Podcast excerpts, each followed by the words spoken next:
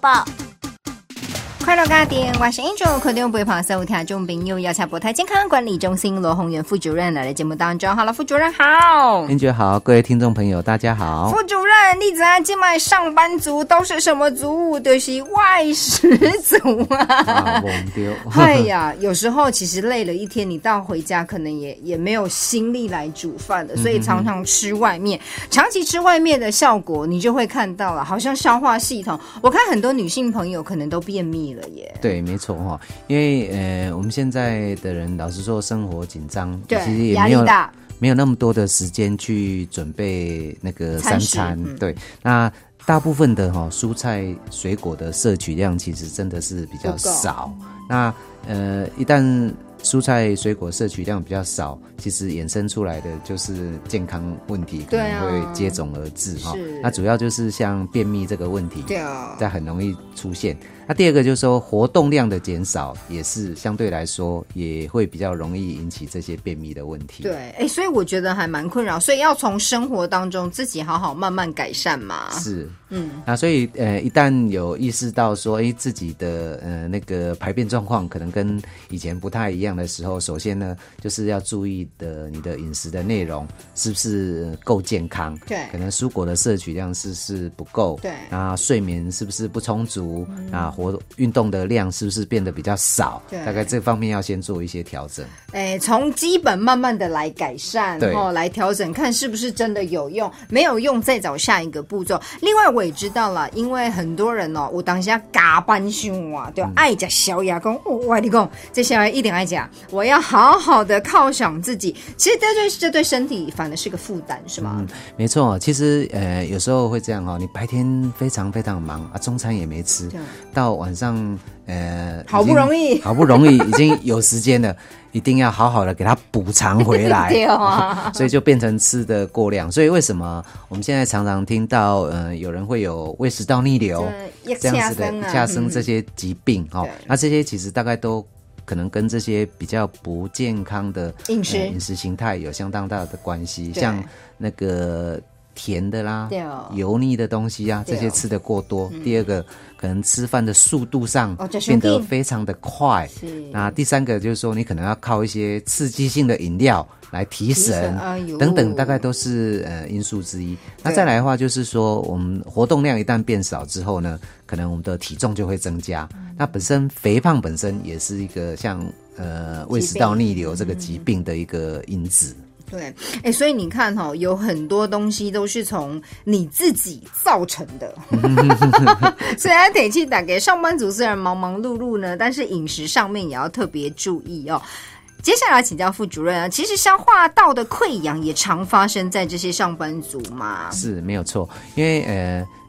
消化性溃疡哦，它本身大概跟两方面的因素有关了哈、一方面因素就是呃肠胃道的保护能力哦，这个呃有关系。那第二个能力呢，就是跟呃一些刺激因子有关，好、像呃如果有在吃。消炎止痛药的时候，常常有些呃听众朋友也许有经验，说，哎，去看个感冒，哎，之后为什么胃就痛了？可能是因为吃了一些消炎止痛药，对胃本身造成伤害。对，啊那再来的话，长期可能处在压力之下，可能胃酸分泌过多是，这些大概因素都容易造成那个胃部的一些溃疡。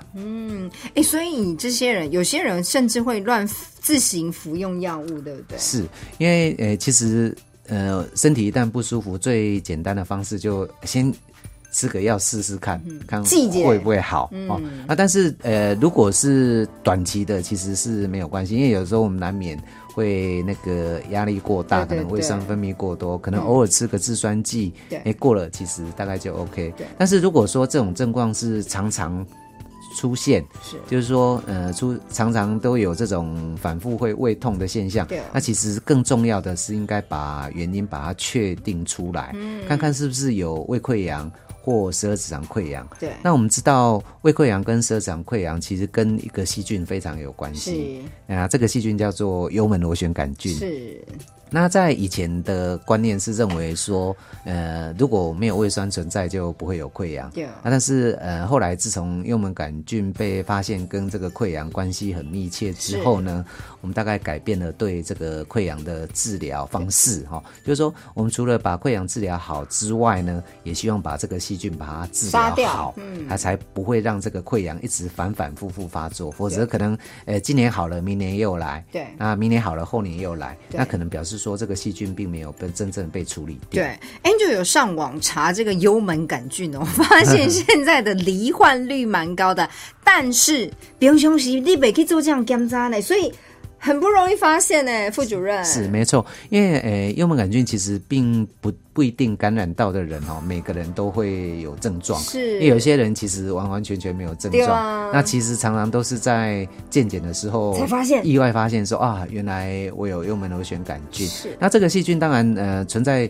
体内，有可能不引起你的困扰，但是它总是一个潜在的一个病菌危机在身体对嘛，可能在日后你身体比较弱的时候，或者是有一些免疫力下降呃的下降的时，候，可能会引起胃溃疡、十二指肠溃疡。那甚至从在一九九四年之后呢，世界卫生组织就把这个呃幽门杆菌列为是一个致癌物，因为它跟胃癌的关联性是比较大的。对，所以透过健检居然也可以发现，那我们是要做什么样的健检才找得到这个幽门杆菌的？那目前呃，幽门杆菌的筛检哦，我们大概呃用两种方式比较常见了哈。第一种方式是说我们在做睡眠内视镜的时候，那因为都已经睡着了，对那而且也在观察你的胃，是哦那我们可以从胃里面去采简体，那从这个简体里面呢，我们大概就可以去得知这个幽门杆菌到底存不存在你的体内。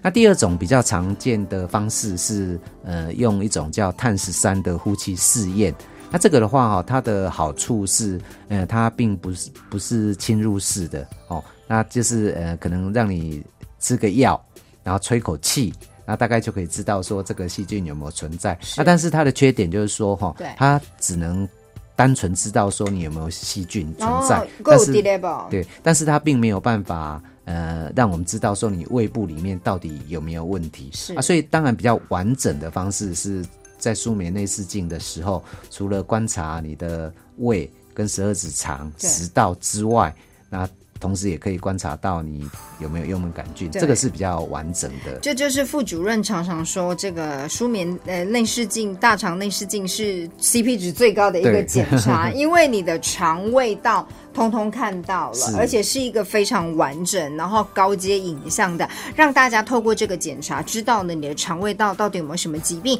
发现的时候呢，马上来做一个立即处理，跟或者如果真的出现比较大的状况，我们也会转诊来做协助，对不对？是没有错，因为我们通常在做内视镜的时候呢，如果有发现到呃一些黏膜上的病变，我们第一个可以先做切片，去确认看看它到底有没有一些恶性的倾向。那甚至如果是一个长出来的息肉，如果可以的话，我们通常也会在当次在内视镜底下就把整个息肉把它切下来，对然后再去种化化验验。嘛，对啊，所以哈、呃，早期发现、早期治疗，透过专业的健康检查中心呢，也让你哦，哎，了解自己的身体状况，我觉得这真的是蛮重要的、啊。灰熊刚才博泰健康管理中心罗宏远副主任来了节目当中，谢谢，谢谢。